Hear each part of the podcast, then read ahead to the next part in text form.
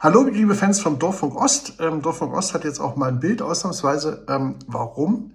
Ich habe heute mit Wolfram Liebing gesprochen. Das ist ein Bürgermeisterkollege aus dem Erzgebirgskreis, aus dem schönen Wolkenstein. Warum habe ich das gemacht? Weil wir vor acht Jahren mal moderiert zusammen im Café Friedrich in Augustusburg aufeinander trafen, weil man dachte, oh Gott, die sind so unterschiedlich.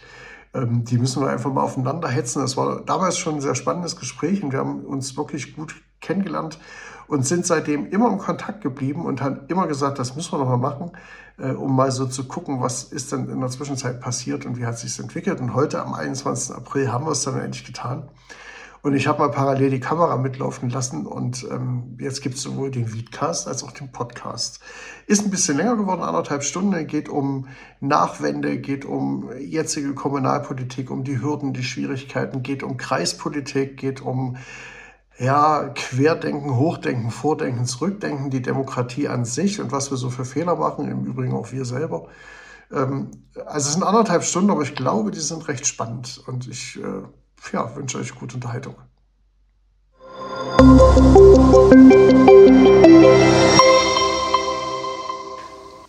Herzlich willkommen, Wolfgang Liebig. Liebing? Liebing. Liebing. Entschuldigung, wir kennen uns schon so lange und ich fange fang so an.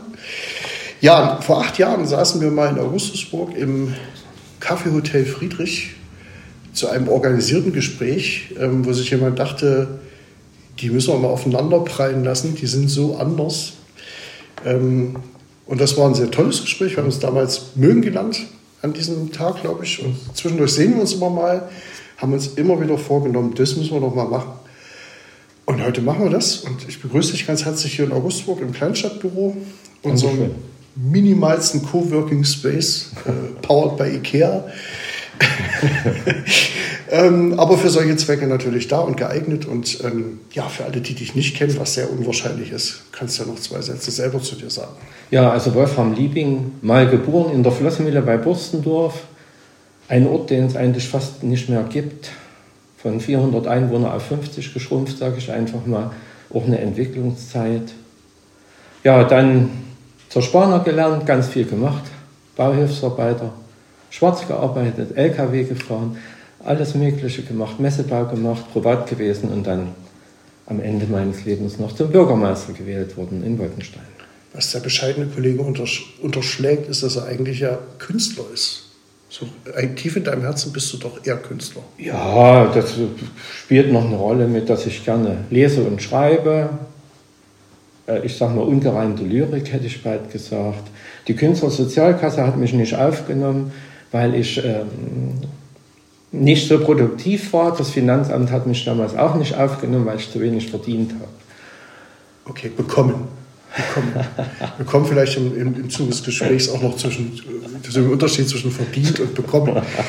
Ähm, ja, und ich, ich dachte jetzt, du sagst, Künstlersozialkasse hatte ich nicht genommen, weil du nicht reimst. Hm, ja durchaus weiß ich nicht. Könnte sein. Genug der Vorrede. Ähm, acht Jahre sind vergangen, es ist viel passiert in der Zeit. Ähm, wir haben ja so irgendwie so ziemlich alles mitgenommen. 2015 das erste Mal wo es eigentlich hoch herging mhm. und wo die Gesellschaft vor einer Prüfung stand. Wir haben die Pandemie mitgenommen, wir haben jetzt den Ukraine-Krieg, gibt also viel zu erzählen und nebenbei sind mhm. wir beide damit beschäftigt, aus ganz wenig irgendwie was zu machen. Und ich glaube, dass wir uns in den Kritikpunkten an der Politik da, obwohl wir doch sonst so unterschiedlich sind, doch eigentlich an vielen Punkten sehr einig sind. Das stelle ich immer wieder fest. Und was ich sehr schätze, ist, dass man mit dir ganz hervorragend streiten kann. Ähm, ja, ich denke schon, dass man. wie, ist es dir, wie ist es dir ergangen in den, in den Jahren? Ja, man hat natürlich äh, versucht, immer. Äh, es gibt die große Politik, was du auch ansprachst, es gibt ja dann auch Kritikpunkte und so. Und auf der anderen Seite haben wir auch eine Verantwortung für die Städte, denen wir ja als Bürgermeister ja in, in einer gewissen Weise auch vorstehen. Das geht eine Verwaltung zu organisieren in diesen Zeiten die natürlich auch für unsere Mitarbeiter nicht einfach war, auch wenn ich an die letzte Zeit denke. Dann die für die, unsere Bürgerschaft unterschiedlich ja auch angekommen ist. Es hat ja ich sage mal, auch äh, berufliche Verwerfung gegeben, gerade in diesem Bereich Tourismus der für uns, unsere beiden Orte ja auch eine Bedeutung hat. Wir besitzen beide irgendwie äh, eine Burg, ein Schloss, also ein Schloss. Du besitzt sie. Ich besitze ein Schloss, du hast ein Schloss. ist, auf der einen Seite sagen immer alle, ist eine Last. Und auf der anderen Seite sage ich ja, aber ohne diese Last, wer käme denn da? Weil das ist ja eine schöne Last. Die, bringt ja Leute zu uns in die, in, die, in die Orte eigentlich, in die kleinen Städte und sind ja auch Chancen damit verbunden. Weil wenn niemand käme, hätte ja auch, ja, es wäre sehr ruhig, aber vielleicht auch eine tödliche, also es kann doch eine Friedhofsstille sein, das wollen wir ja nicht. Hm, wollen wir das wirklich nicht? Ich habe so manchmal den Eindruck, wenn wir das ja diskutieren, dass es doch ganz viele Leute gäbe, denen ihre Ruhe doch eher ein bisschen wichtiger ist als eine Entwicklung. Kann schon sein, dass sie sich sehr auf sich fixieren manchmal. Aber am Ende, wenn mal was los ist, wollen sie doch auch gerne teilnehmen. Natürlich, äh, Vorbereitung und Nachbereitung, äh, da fehlt es dann immer an der, Mit an der Mitarbeit oder an Teilen jedenfalls. Aber wenn es fest dann stattfindet, sind wir doch alle da. Und äh, das ist doch dann auch wieder schön. Das stimmt. Ich habe an diesem Wochenende durch Zufall gesehen, dass also so ein Schloss tatsächlich wirklich funktionieren kann. Wir, na, du hast ja mhm. gerade gesagt, so Last und bei uns ist es ein bisschen anders. Wir sind ja damit nicht belastet, ähm, weil dankenswerterweise der Freistaat äh, dieses Schloss da oben betreibt. Wir könnten es als Kommune in der Form nicht, also muss man ganz klar sagen. Aber ich habe gesehen, dass es also tatsächlich auch, wenn man ein gutes Konzept hat und dafür lebt, auch privat funktioniert. Ich war nämlich äh, an diesem Wochenende auf der Wachsenburg in Thüringen und die ist 2001 an einen Koch verkauft worden. Und der einzige Grund, dorthin zu fahren, ist nicht die Geschichte, weil da gibt es relativ wenig zu erzählen, äh, außer die, äh, die Liste derer, die sich da gegenseitig mal überfallen haben. Ähm, die Leute kommen dorthin, weil dieser Mensch da kocht. Und das muss ich dann immer, das setze ich, also als ich dann wieder hier war, bist du gedacht, geht. Mhm. Ja, also das ähm, finde ich erstaunlich, ähm, dass das also tatsächlich manchmal, wenn man das anders sieht und anders mhm. angeht, auch funktioniert. Und ihr investiert ja auch viel. Mhm. Habe ich jetzt gesehen. Also es ist ja, ist ja eine, eine, Baustelle. Bin ja immer mal da, mhm. weil ich dieses kleine Örtchen auch sehr schätze.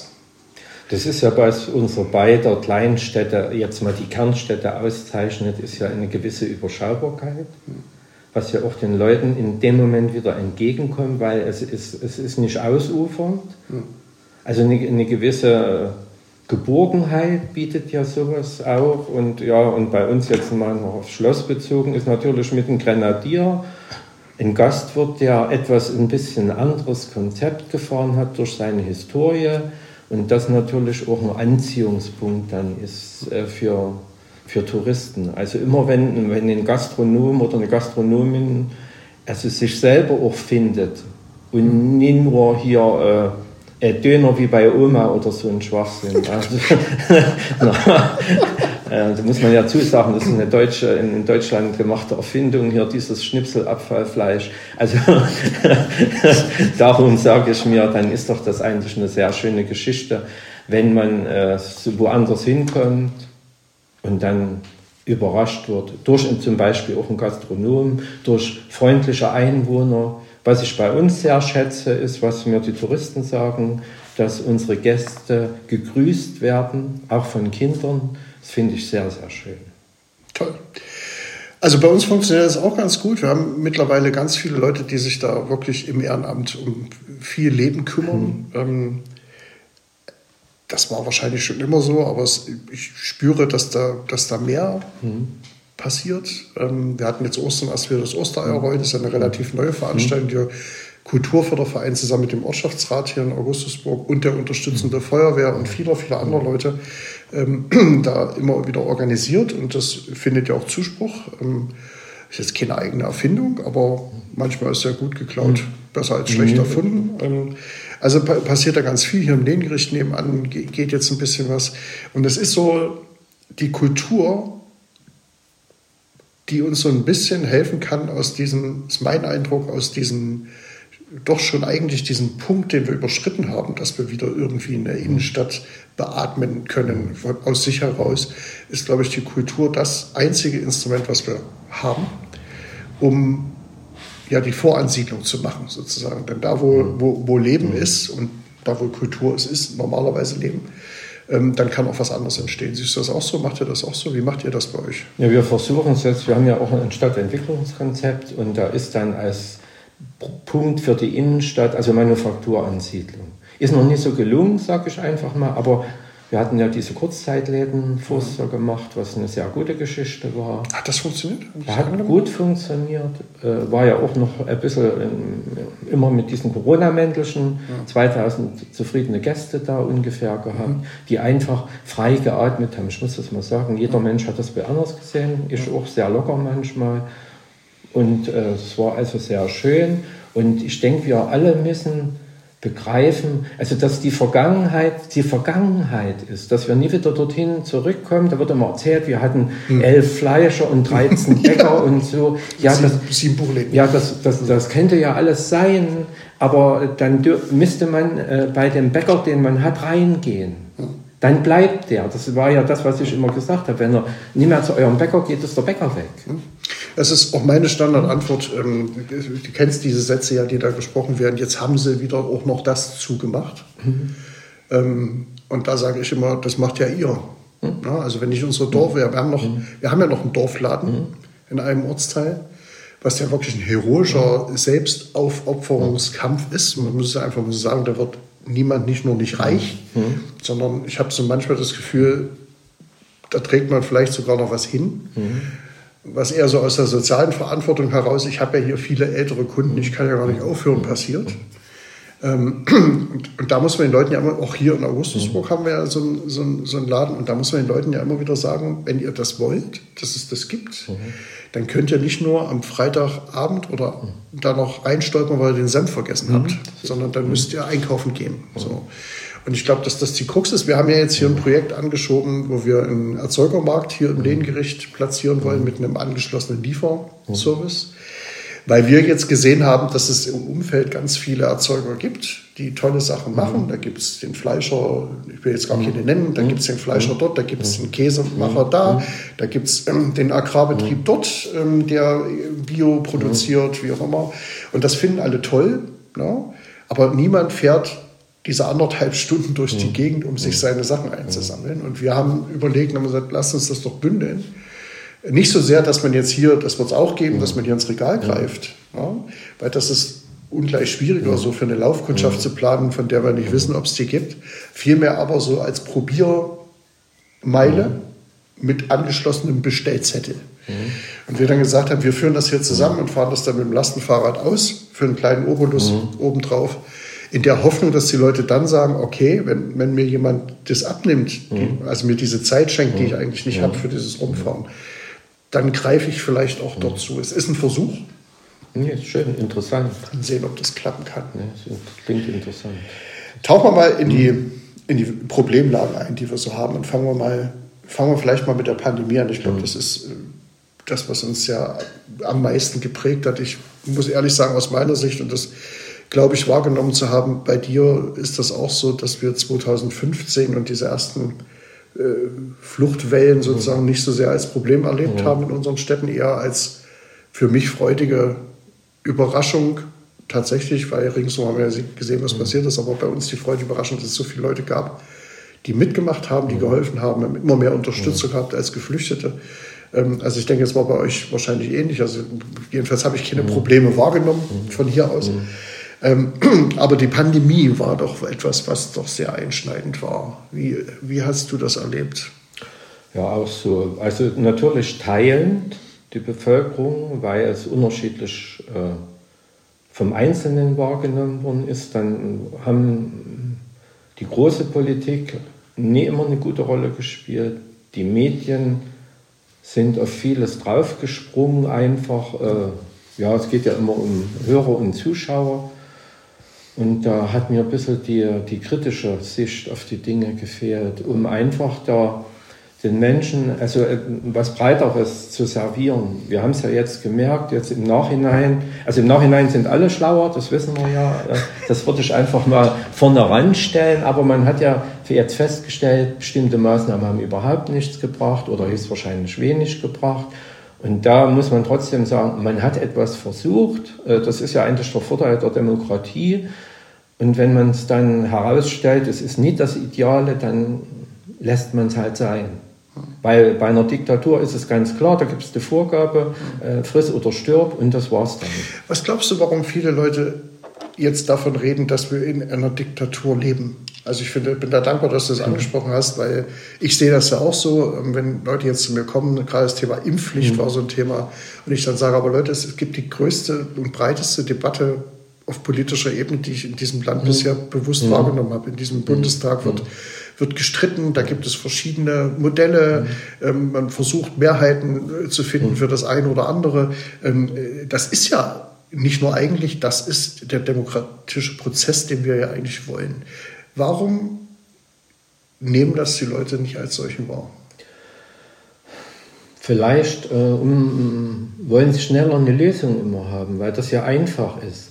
Wenn ich in so einem Prozess, äh, den ich, Prozess, den ich beobachte, dann wäre ich ja auch hin und her gerissen. Hm. Lasse ich mich impfen, lasse ich mich nie impfen, sollte ich die Oma impfen lassen. Und, und das muss man aushalten. Dann muss man auch sagen, okay, wenn ich das jetzt nie will, dann stelle ich mich halt äh, erstmal nie in die Schlange zum Impfen mhm. und muss aber damit auch leben, dass mir jemand sagt, äh, vielleicht ist Impfen doch besser. Mhm. Und wenn ich gegen das Impfen ganz bin, dann habe ich ja das andere trotzdem auch im Hinterkopf. Mhm. Oder ich sage, ich lasse mich impfen und stelle dann fest, ich liege eine Woche flach, hätte ich mich lieber nie impfen lassen, wäre es vielleicht besser gewesen. Das ist ja dieser, dieser Prozess der Demokratie. Wie gesagt, Diktatur ist, dann ist es. Und das müssen wir halt lernen, eigentlich auszuhalten. Weil das ist ja das Schöne, da, die, damit, damit kann ich ja in dem Prozess auch äh, irgendwann reagieren. Also ich bin ja dann auch eingebundener, als wenn ich immer nur das Passive mit, dort ist die Schlange, dort gibt es die Bananen anstellen. Das ist natürlich einfach. Und meckern, wenn es keine Bananen gibt. Aber wenn es dann äh, drei Schlangen gibt, Bananen, Äpfel und Birnen und einer sagt, die Birnen sind vielleicht gespritzt und nicht so gut und ich esse aber gerne Birnen. Hm. Ist denn, ist denn die, die mediale Reaktion, du hast es angesprochen, ich habe das ja auch so wahrgenommen, dass äh, ich mir manchmal selber auch gewünscht hätte, dass äh, mehr auf die, mehr auf die Kritikpunkte, die es ja in der, ich sag mal, in der Straßendebatte mhm. durchaus gab und in der Gesellschaft mhm. gab, die ja medial, das habe ich auch wahrgenommen, kaum eine Rolle gespielt haben. Also also wenn dann mhm. spät abends mhm. irgendwann mhm. in Sendeformaten, die wahrscheinlich sowieso nur ein Bruchteil der mhm. Bevölkerung überhaupt wahrnimmt. Ähm, warum haben wir eigentlich nicht die Kraft, solche, solche Themen so differenziert wirklich darzustellen? Ist es tatsächlich vielleicht schon, das war, ist mein Gedanke dazu, eine, Reaktion, eine mediale Reaktion darauf, dass man das Gefühl entwickelt hat, wir als Gesellschaft können gar nicht mehr differenziert diskutieren, also lassen wir das gleich weg oder was, was ist das? Weil was mhm. unterm Strich rausgekommen ist, ist ja, ist ja eigentlich der, der, die verheerende Wahrnehmung, die ja, ich glaube, da sind wir uns mhm. auch einig, wenn nicht, kannst du das mhm. natürlich gerne sagen, ähm, dass wir es hier irgendwie mit Staatsfunk zu tun haben. Also, mhm. wo ich sage, äh, sorry, mhm. Nee, es gibt Gutes und es gibt Schlechtes. Ja. Es gibt, in Redaktionen sitzen Menschen mhm. und die treffen Entscheidungen mhm. und die treffen sie aber selber und die können gut oder schlecht ja. sein. Aber warum, das, das stimmt ja tatsächlich, denn solche Eindrücke äh, wie Staatsfunk entstehen ja nicht ohne eine mhm. Ursache zu haben. Das muss man ja immer auch im Blick haben. Warum schaffen wir diese Differenzierung nicht? Für mich war es eigentlich bald zu viel der Information. Und da kommen wir auf so ein Thema zurück, äh, Kultur. Dass man äh, dann auch in dieser Auseinandersetzung mit dem Thema, jetzt Corona zum Beispiel, dann auch Platz lässt wieder für anderes, wo man sich selber erholen kann, wo man auch selber als Mensch oder wo, wo in bestimmten Bevölkerungsschichten also auch das Thema mal weglassen können. Das ist für mich bald also einfach zu viel gewesen für alle, dass dann äh, ja viele was jetzt immer noch ist, sagen, sie hören lieber gar keine Nachrichten mehr. Da kommt ja immer das, ja. das Gleiche oder so. Und dann, dann liegt natürlich auch an unserer Verantwortung zu sagen, ich muss es ja nicht hören. Ich kann ja das Radio auch mal ausmachen und höre mir eine Musik an oder setze mich in den Garten und lese ein Buch. Und dann habe ich vier Stunden keine Nachrichten. Damit muss ich aber leben können. Aber ist das nicht, ja, das ist, ist das nicht vielleicht inzwischen in einer vollständig digitalisierten Welt und hier sitzt ein Vertreter, der da aktiv teilnimmt, ähm, ist das nicht eine Illusion, dass wir, dass, dass das so ist? Weil wir haben ja, ich, ich würde dir da absolut beipflichten, dass das ein Thema der Übersättigung ist, aber vielleicht auch ein Thema der Geschwindigkeit. Weil wir jetzt natürlich in Echtzeit äh, diskutieren und was, was die neue Verantwortung mhm. ist, jedes Mitglied der mhm. Gesellschaft aufgrund mhm. de, des leichten Zugangs, mhm. dass ich ja die Kanäle habe. Ja, früher brauchte ich eine Druckmaschine auf der grünen Wiese, um eine Zeitung zu drucken. Ich brauchte jemanden, der die jemanden in den Briefkasten steckt, um eine Meinung zu publizieren. Heute kann das jeder, der halbwegs in der Lage ist, so ein Ding zu bedienen, kann seinen Senf zu allem abgeben. So. Das ist natürlich ein Effekt, also das hat auch was mit Selbstverantwortung zu tun, aber ich glaube, dadurch erhöht sich auch die Taktzahl. Und wir haben gar nicht mehr diese Pausen dazwischen, die man üblicherweise, die wir ja sozialisiert noch haben. Mhm. Man, man, schrieb einen Brief. Ja, das ist es. Der, der ging äh, mit der Post irgendwo hin und dann gab es eine Antwort. Und in der Zwischenzeit mhm konnte man nachdenken. Fand Denken statt. Ja, das ist phänomenal. Und, und, hier ist es ja so irgendwie äh, tak, tak, tak, tak, tak. Ähm, und das macht natürlich was, also diese, diese mhm. Geschwindigkeit. Wie kommen wir aus der Nummer raus? Ich denke schon, dass man, äh, da sind wir bei der Eigenverantwortung, dass man sich selber die Pausen denkt. Äh, einfaches Beispiel, immer was alle verstehen, ist das Auto. Das fährt ja 160, 180 aber wenn ich von Wolkenstein nach Augustusburg gefahren bin, muss ich das ja nie ausnutzen. Ich kann ja mich erstmal an Regeln halten, zum Beispiel. Wäre eine Variante. Im Ort 50 wären wir ja schon mal ein Stück, wenn wir das alle ein bisschen einhalten würden. Auf der Landstraße wäre manchmal 80 auch besser wegen der Kurven. Man kann natürlich auch auf 120 beschleunigen, um dann wieder abzubremsen. Das, und das ist das, was man natürlich auch bei den Medien, also man muss ausschalten lernen, ich sage es einfach mal so. Das ist unsere Eigenverantwortung. Wo fangen, wo fangen wir aber damit an, diese Eigenverantwortung ich will jetzt nicht sagen zu erzeugen, das ist das falsche Wort, mir fällt aber gerade nichts Besseres ein. Also wo fangen wir mit, der, mit dem Sensibilisieren dafür an? Bei unserem eigenen Spiegelbild, liebe dich und deinen Nächsten, ich sage das mal jetzt, ich bin da weit weg eigentlich äh, vom Glauben an der Stelle, aber dass man, wenn mir das nicht, also wenn mir das nie, nie gut tut als Mensch, ja, warum mache ich es denn dann? Da habe ich doch die Eigenverantwortung, die habe ich doch. Wenn ich feststelle, fünfte Mal die gleiche Nachricht, äh, das bringt mich in eine innere Unruhe, dann mache ich es doch einfach mal aus, koche einen Tee, gucke aus dem Fenster, grüße Nachbarn, ist doch schon mal was. Mhm. Ich habe so meine inneren Zweifel, dass das das Problem löst, aber es ist auf jeden Fall ein Ansatz. Also, nee, man, man, man, ich stelle es in den Raum, man muss es ja nicht machen. Man kann ja auch durch den Ort mit 160 fahren, aber ich habe die 50 mal einfach in den Raum gestellt. Ich denke eher, also ja, also ich würde das alles mhm. unterschreiben und ich mache das gelegentlich auch tatsächlich mhm. selber so. Habe ich mir inzwischen angewöhnt. Wow, schwierig. Ähm, wenn man in der Mühle mhm. drin ist ja. und das so lebt, äh, ja. ist das wirklich schwierig. Aber es gibt für mich tatsächlich äh, Detox-Zeiten. Mhm. Ich äh, mhm. könnt mich alle mal mhm im Mondschein besuchen, gerade nicht erreichbar. Ähm, aber ich fürchte, dass wir, dass wir ja grundsätzlich ein Problem, eine Problemwelle vor uns herschieben, weil wir beispielsweise ja jede Generation, die wir jetzt in diese Digitalisierung mhm. unvorbereitet mhm. entlassen, mhm. ohne ihnen das Rüstzeug dafür zu geben, damit umzugehen. Also jeder Handwerker oder jedes Kind hat irgendwann das erste Mal in seinem Leben einen Hammer in der Hand. Mhm. Und da bringen wir dem Kind ja auch bei, dass es von Vorteil ist, sich nicht mhm. damit irgendwie auf die Finger zu mhm. schlagen. Und wenn das einmal passiert ist, dann hat der Lerneffekt. Tritt ein Lerneffekt an. ja. Bei der Digitalisierung schweigen wir das so weg. Wir drücken den Kindern, und das sehe ich ja mhm. oftmals, na, wir drücken mhm. den Kindern so in der Regel irgendwas in die Hand. Ich sehe auch, dass Kinder inzwischen auf einem, auf einem, auf einem Tablet-Computer schon im jüngsten Alter sehr schnell sehen, wo es mhm. die Flimmerbilder gibt. Mhm. Ähm, manches Kind wird da geparkt, wieder mhm. ganz offen, also ich will das immer einfach eine wertfreie. Feststellung.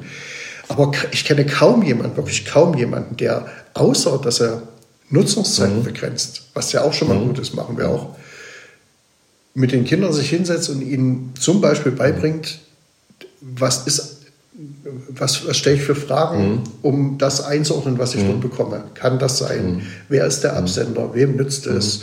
Na, also mhm. das meine ich mit so landläufig bezeichnet als Medienkompetenz. Ähm, weil das ist dazu, hat sich wirklich verändert, weil früher war es so, da gab es eine über, über, überschaubare Zahl von Absendern, die konnte man validieren.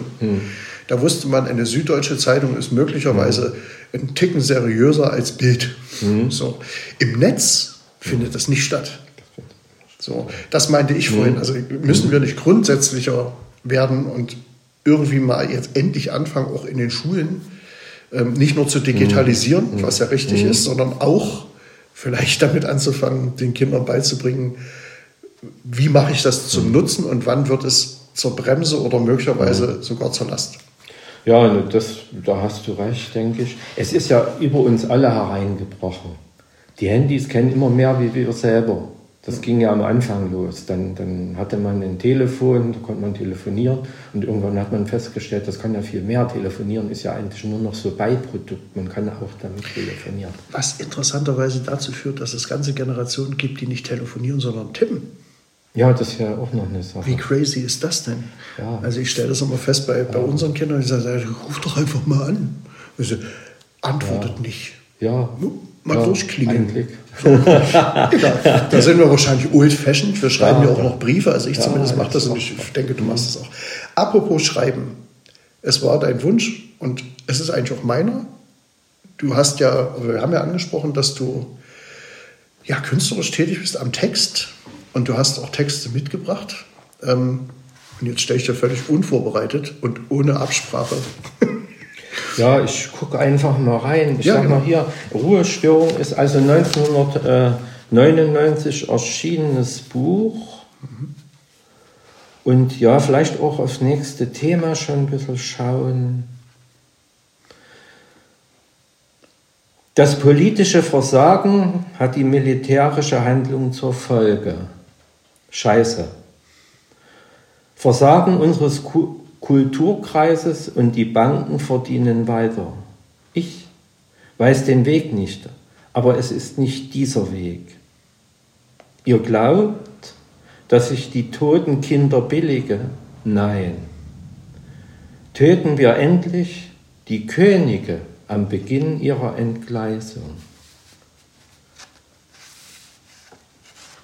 1999. 1999. Also wie gesagt, es gibt ja hier auch noch ein paar Sachen, die in, den, in die 80er Jahre zurückgehen. Ja, die Themen haben sich nie ganz so sehr verändert, das haben wir jetzt gemerkt. Äh, die handelnden Personen sind anders, die Regionen sind anders. Und wenn man sich aber mit unserer Geschichte befasst, ja, es gab immer Machtgelüste, man wollte immer was anderes äh, noch besitzen aus irgendwelchen Gründen geht über die Menschheitsgeschichte einfach, dass dann immer einer wieder gedacht hat, dass er über jemand anders, äh, ja, ich sag mal, dass er sich, dass er glaubt, es steht ihm zu, ob das ein Gebiet ist, ob das Völker sind, ob das Abgaben sind. Und äh, das ist natürlich auch eine Entwicklung, wenn man die Mensch, also wenn man die Erdgeschichte sieht äh, und unseren Menschenklecks, sage ich mal, die kurze Zeit, dann sind wir auch noch in einer Lernphase. Ich würde es einfach mal so, so betiteln. das wäre mein, mein Anschluss gewesen. Es ist ja nun seit Menschengedenken eigentlich so, mhm. ähm, dass mit schöner Regelmäßigkeit äh, man sich die Köpfe einschlägt. Die ja, Mitte sind anders mhm. geworden. Mhm. Ähm, wir sind ja interessanterweise werden wir immer erfinderischer in der Entwicklung der Waffe. Ja, also mhm. die früheren Kriege waren ja äh, quasi fast harmlos gegen, gegenüber mhm. dem, was, was, wir, was, was jetzt zu besichtigen ist. Ähm, bis hin ja zur, ich sag mal, der Königin der Waffen, ähm, der Atombombe, die ja nun auch auf diesem Planeten schon zweimal zum Einsatz kam.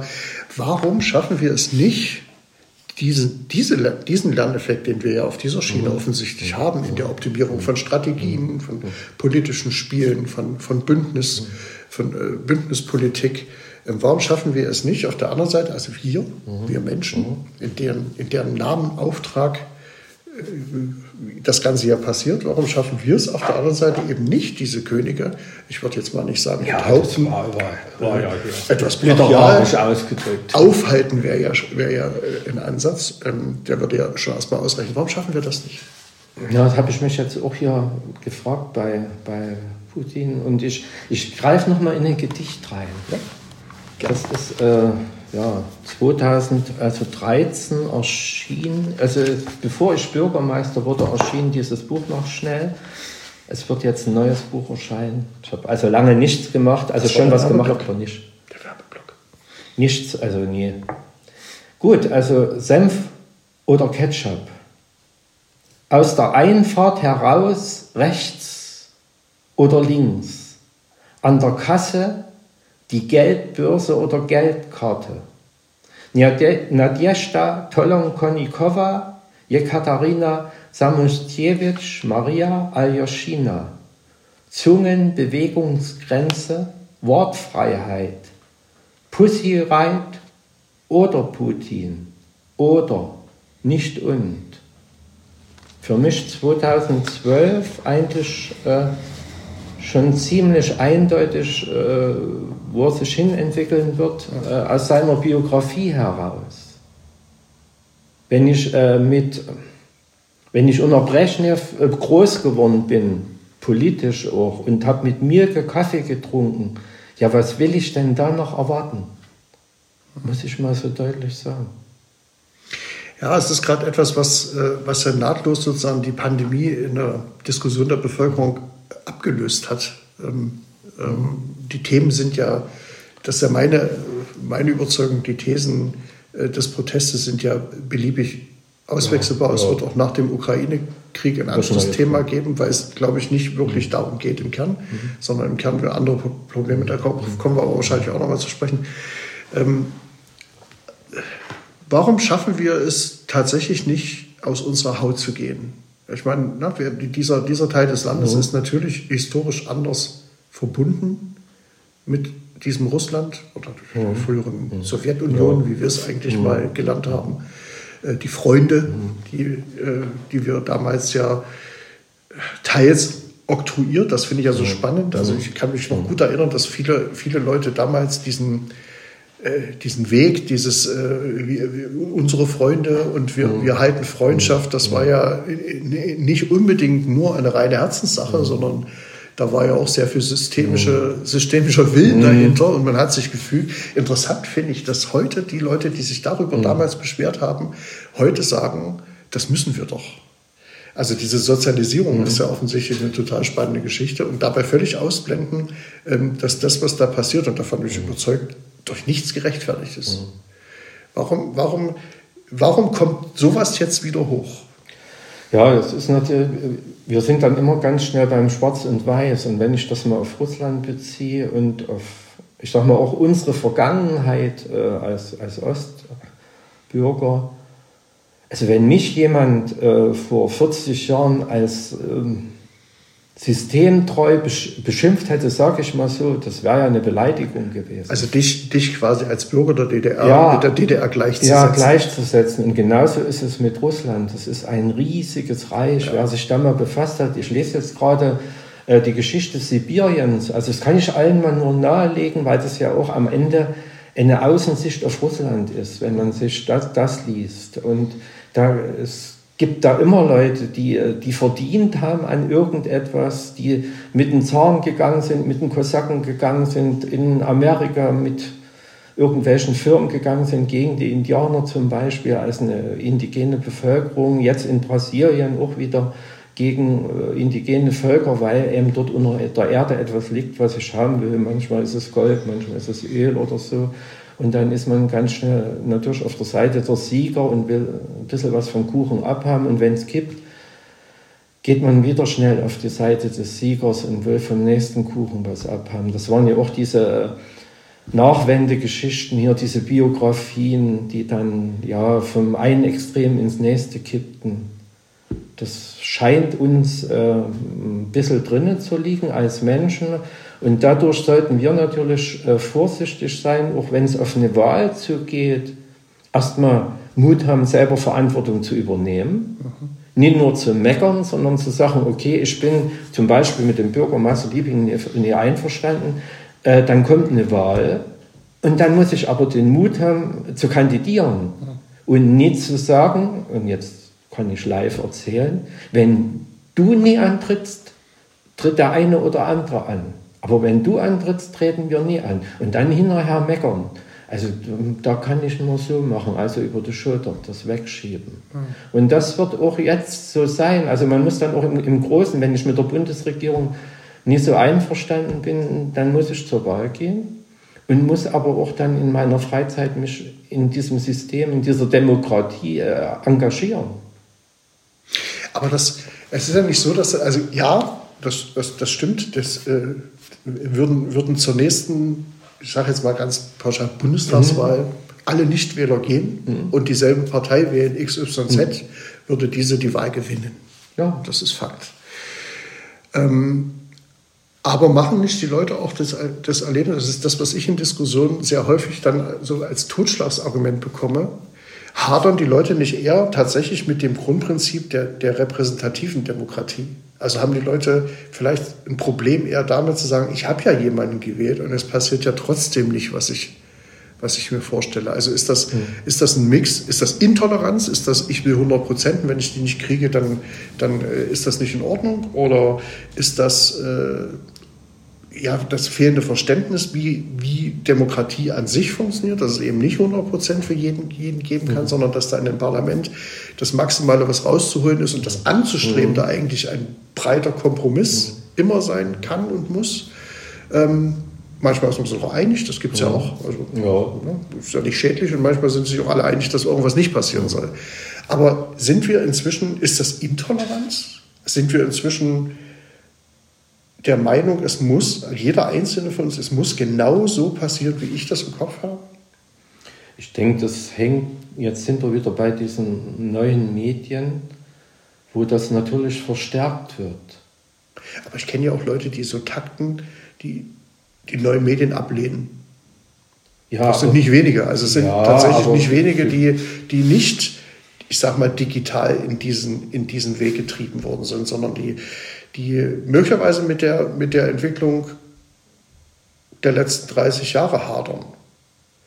Oder andersrum gefragt, du hast es ja vorhin so verklausuliert gesagt, du, du möchtest nicht, also dich damals mit DDR mhm. gleichzusetzen, wäre eine persönliche mhm. Beleidigung gewesen, weil du mit dem System nichts mhm. zu tun hattest. So darf man das in Russland natürlich selbstverständlich auch nicht machen. Also die, mhm. ne, die, dieser mhm. Krieg ist nicht der mhm. Krieg aller Russen, aber auch der Krieg von Russen. Also ja diese Differenzierung, da sind wir wieder beim Thema. Ne? Natürlich gibt es Menschen in Russland, die diesen, die diesen Krieg tragen, sonst könnte, sonst würde sich mhm. ja sozusagen der Befehlshaber nicht an der Macht halten können, mhm. logisch. Aber es gibt auch eine ganze Menge anderer Leute, die vielleicht nicht so sichtbar sind, aber die es gibt. Ähm, und äh, deshalb ist es natürlich, jede Pauschalisierung ist falsch und die ist es besonders. Und genauso ist es jetzt ja auch. Also das, das was ich immer erlebe, wenn, wenn man mal Sachsen verlässt, mhm und dort in Diskussionsrunden sitzen und die Leute sagen, was, sie kommen aus Sachsen. Mhm. Ähm, und dann so, sich so ein Bild auftut mhm. von so einem äh, verlorenen Land. Mhm. Sagen, das ist doch Quatsch. Mhm. Also natürlich gibt es da Leute, die sehen Dinge anders. Mhm. Es gibt auch Leute, die sehen Dinge ganz anders. Ja. Okay. ähm, aber letztlich die Mehrheit ja nicht. Aber, und jetzt kommen wir zu dem, lange Rede, kurzer Sinn, die Mehrheit die ja zweifelsohne irgendwie, ich sage es mal, so einen Bauchsensor hat für das, was richtig ist mhm. oder gut ist. Oder na, richtig ist auch wieder relativ, mhm. aber was, was gerade gut mhm. ist für eben diese Mehrheit, die gibt es ja. Nur ist die nicht wahrnehmbar. Also ich, ich, ich, ich stelle fest, es ist eine ähnliche Situation, wie ich es witzigerweise aus DDR-Zeiten 89 mhm. erinnere, als wenige zunächst den Mut hatten, sich zu positionieren und viele hinter der Gardine standen, das möglicherweise geteilt haben, aber nicht diesen Schritt gegangen mhm. sind. Und jetzt stelle ich fest, jetzt sind es teilweise wenige, die, muss man auch mal sagen, streckenweise mhm. radebrechenden mhm. Unsinn erzählen.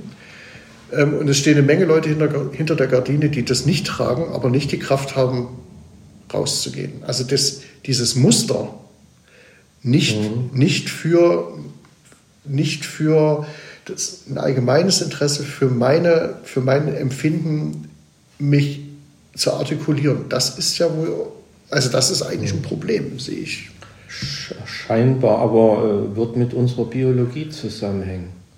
Wir werden es nie über, also wir werden unsere Entwicklungsgeschichte äh, nie neu schreiben können jetzt. Wir können nur versuchen, das ist ja eigentlich das Gute, dass wir eine Menge wissen über Psychologie, Physiologie, dass wir versuchen können, an diesen Stellen dann zu arbeiten, dass eben viele dann sich auch positionieren. Eher. Nie dann, wenn ein Kind auch manchmal in den Brunnen gefallen ist, sondern dass man sagt, jetzt machen wir hier mal einen Deckel drauf, damit niemand reinfällt und nie hinter der Gardine guckt und sagt, mal sehen, wer reinfällt. Und da, da, da sollten wir dran arbeiten. Wird mit, mit Bildung zu tun haben.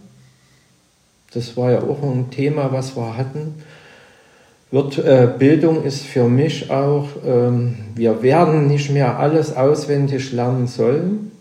Also es ist bestimmt gut äh, zu wissen, wie es funktioniert, dass man damit umgehen kann, aber manche Dinge kann die Technik erleichtern. Also wir gehen ja auch nicht mehr mit einem Keil und einem, Fäustel in Steinbruch und schlagen mühsam die aus dem großen Stein den Pflasterstein sondern wir haben jetzt Technik dafür. Wir sollten wissen, wie es funktioniert. Das sollten wir nicht. Wir sollten auch immer mal so etwas tun, also körperlich, auch körperliche Arbeit, um das zu achten, auch was andere Menschen machen. Ja, und dann wäre es jetzt, denke ich, an, an uns als Gesellschaft schon eine Aufgabe, Medienkompetenz, Demokratie auch zu lehren weil wir kommen ja eigentlich von der Geschichte her, ist ja Demokratie noch gar nicht so lange äh, auf der Welt, sage ich einfach mal. Bei Und uns, auf unserer Welt sowieso schon noch, uns, noch, viel kürzer. Ja, viel kürzer. Wir haben ja noch, na, wann sind die, die letzten Könige gegangen? Dann kamen noch ein paar Diktaturen. Also wie, es ist eine sehr, sehr kurze Zeit. Und dann, dann vergleichen wir das immer etwas aus der Vergangenheit, was immer eine Verklärung ist, weil ich nehme ja immer nur das Positive mit, ich will ja überleben. Ja. Also muss ich bestimmte Negativerlebnisse einfach körperlich verdrängen, funktioniert ja auch, um zu überleben. Und da, ja, dieser Lernprozess bedarf etwas Geduld. Und bei der Demokratie muss ich ja sagen, nach, nach dieser Wahlperiode kann man ja jemand abwählen, mhm. wenn man gar nicht damit einverstanden genau. ist was ja, sieht man ja, machen wir Russland als Beispiel fest oder so, da wählt man nie ab. Da wird immer wieder das so geändert, dass der gewählt wird. Und das ist ja eigentlich unser Vorteil. Und wenn ich jetzt jemand äh, habe, dann, ich sag mal, kann Bürgermeister sein, Liebing in Wolkenstein, macht, ja, macht nicht viel Gescheites, dann weiß ich aber, in drei, vier Jahren kommt eine Wahl. Und dann kann ich sagen, ich kann es besser. Mhm. Oder wir suchen uns jemand, der es besser könnte. Mhm. Und damit müssen wir einfach leben, mit dieser, ich sage mal, kurzen Übergangszeit, dass man nie was so 100% ist, wie ich mir es vorstelle. Es wird nie 100% gehen. Aber das, würde, das bedeutet ja tatsächlich, dass man sich dessen bewusst ist. Also, dass man diese, diese, diese Verantwortung äh, die man selber hat, da sind wir wieder beim Stehen hinter der Gardine ein bisschen, mhm. ähm, sozusagen sich rechtzeitig in so, eine, in so eine Debatte einzubringen. Ja, und das muss aber noch, also da ähm, haben wir noch Bildungsbedarf.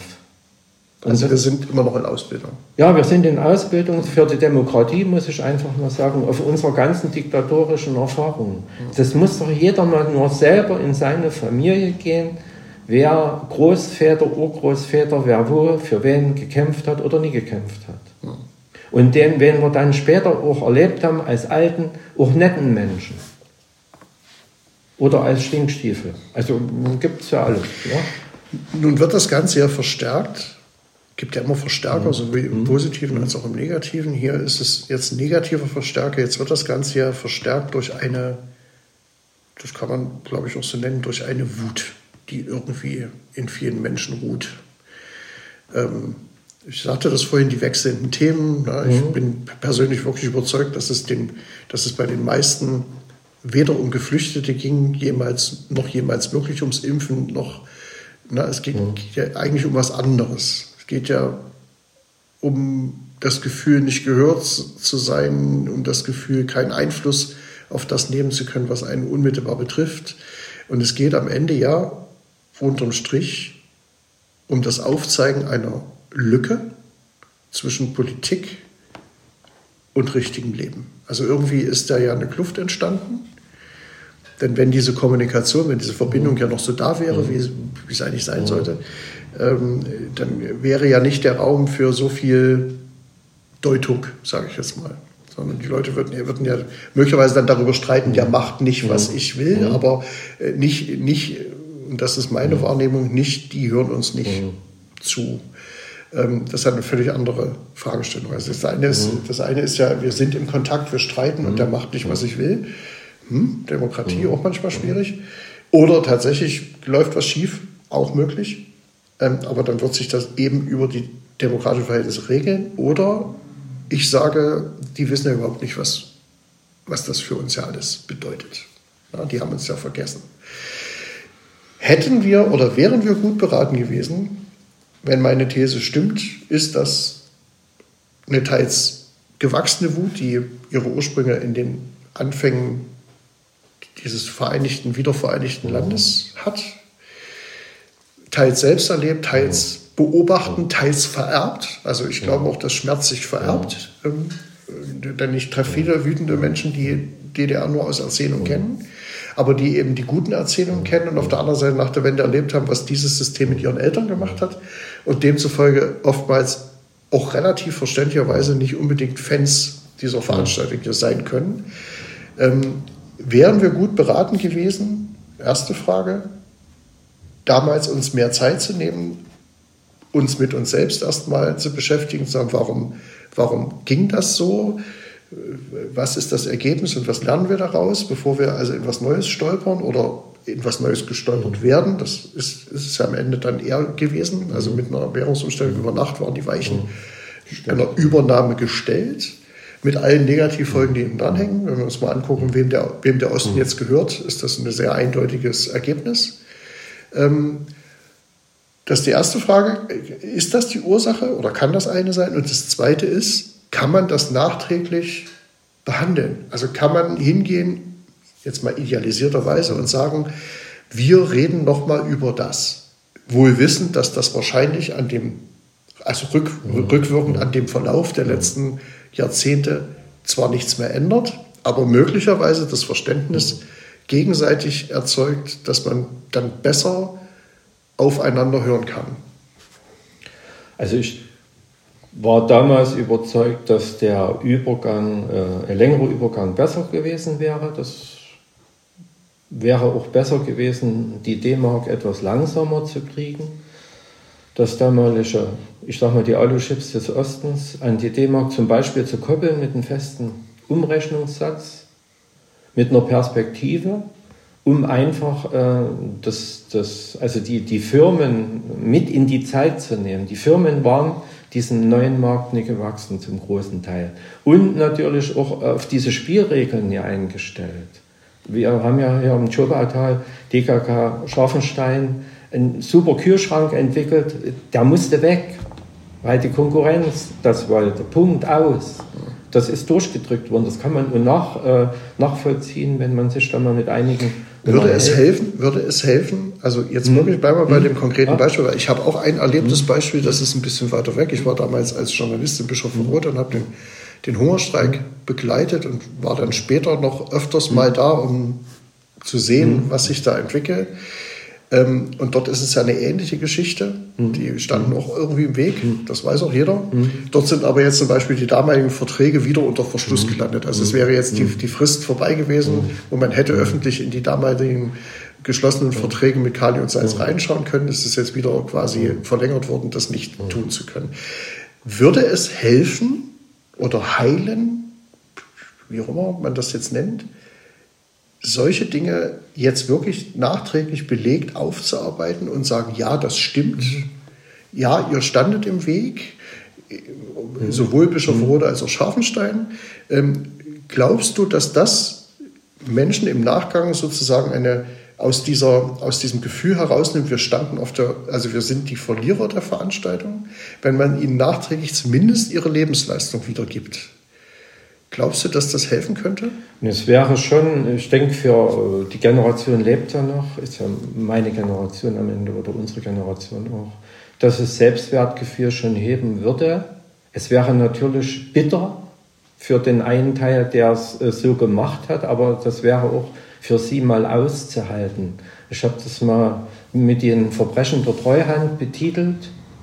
Äh, das war, äh, das wäre ist pauschal jetzt gesagt. Das war ist genau nicht so. Es haben sich viele Mühe gegeben, etwas zu machen und, und viele haben gemacht, weil sie mehr daran verdient haben oder weil sie einen Auftrag hatten oder weil sie so gestrickt waren. Wir haben ja auch äh, diese, diese Wendezeit, hat ja auch für das Altbundesgebiet bedeutet, dass Menschen in Funktionen im Osten gekommen sind, die im Westen hätten 30, 40 Jahre auf der Karriereleiter sich mühsam hocharbeiten müssen und die das erkannt haben als Karrieristen. Ist ja auch, äh, kann man ja gerade bei den alten Russen es gab nachlesen. Auch, es gab eben auch die anderen. Ja, es gab eben auch die anderen und die, und die haben natürlich den Schaden, haben die einen angerichtet. Und uns haben ja auch viele geholfen, das muss man ja auch mal sagen. Also würde das aus deiner Sicht, wäre das ein, würde das ein, fruchtbares Ergebnis haben, wenn man sagen würde, gab ja mal so die Diskussion mhm. der, der erneuten runden Tische, um mhm. diese Fragen von damals sozusagen zu, zu klären, aufzuarbeiten, mhm. wie auch immer, transparent zu mhm. machen. Würde das, glaubst du wirklich, würde das es, etwas bringen? Das wäre schon für bestimmte Regionen, wäre es schon auch so ein Aha-Erlebnis nach dem Motto, so schlecht waren wir ja gar nicht. Weil ja das auch, das hat ja für viele hm. auch bedeutet, dass ihre Lebensleistung nichts wert war. Das, und das stimmt ja nicht. Sie haben, haben sich ja alle, also viele. Was, was den von mir angesprochene Schmerz produziert ja, hat. Viele haben sich ja auch Mühe gegeben, äh, immer äh, ja. auf einer, in einer Firma, egal ob es VEB oder, oder privat ist, ihre Aufgabe zu erfüllen. Weil es ist ja auch, ja. es ist ja eigentlich eine Erfüllung, auf Arbeit zu gehen. Also was will ich denn nur zu Hause? Also ich kann, ich kann nur dafür warnen. Also ich kenne jeden auch seinen Ruhestand oder so, aber äh, man muss aufpassen, dass man nie in ein Loch fällt zwischen Apotheke, Arzt und, und äh, Supermarkt. Deshalb sind wir so froh, dass wir aufgrund diverser Mangelsituationen, die wir haben, auf solche Leute immer zugehen können und sagen können, hey, du bist jetzt mein Perspektivkader, du, du hast Zeit. ja, ähm, wir sind jetzt 50 Minuten unterwegs. Ich, ja, ja, das geht schnell. Und wir wollen die Leute auch nicht, auch, auch nicht ja. langweilen. Ähm, ich habe dich jetzt die ganze Zeit gefragt. Ähm, vielleicht drehen wir ja, es einfach ja, mal wir drehen es mal einfach um. Wie gesagt, du, äh, du hast ja jetzt, also wir, im Moment sitzen hier zwei Bürgermeister. Ja. Ich bin ein Auslaufmodell oh. vom Alter her. Nee, ja. einfach so sagen wir, einfach so, damit kann ich gut leben. Wobei ich sagen muss, das möchte ich wirklich noch sagen, dass ich das unfassbar großartig empfand, wie du das zweite Mal sozusagen von deinen Leuten ins Amt gehoben wurdest. Also man kann es ja gar nicht, also so eine mhm. Geschichte gibt es so unfassbar selten, dass ich mhm. das einfach noch erwähnen muss für alle, die dies nicht wissen, weil der Freistaat Sachsen ja aus Altersgründen gesagt hat, eigentlich kann der nicht nochmal. Und im Wesentlichen das ja deiner Stadt zu verdanken ist, den Bürgern zu verdanken ist, die gesagt haben, nee, nee, nee, also das mhm. geht mal nicht, der soll hier weitermachen. Und daraufhin sozusagen der Freistaat ja, sich zurückgezogen hat und gesagt hat, dann soll er es halt nochmal machen.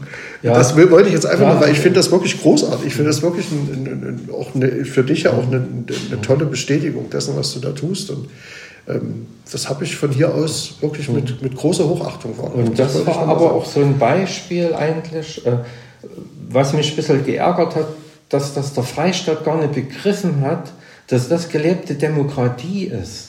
Dass man sich dann in seine Schmollrunde als Innenministerbild zurückzieht und sagt, na ja, dann müssen wir das halt vielleicht, machen wir das doch so, dass es besser ist, dass wir es hinkriegen.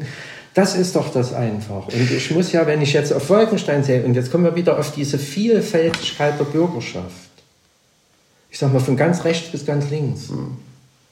Und in dem Moment waren sie sich einig. Mhm. Also das, das habe ich einfach gemerkt. Es gab ja dann viele Unterstützungsunterschriften. Ich weiß, wer unterschrieben hat. Und wenn sie mir ein Reichsbürger sagt, wir werden nicht wählen, wir lehnen das ab, mhm. aber dafür habe ich unterschrieben, dann kann man doch die Leute abholen.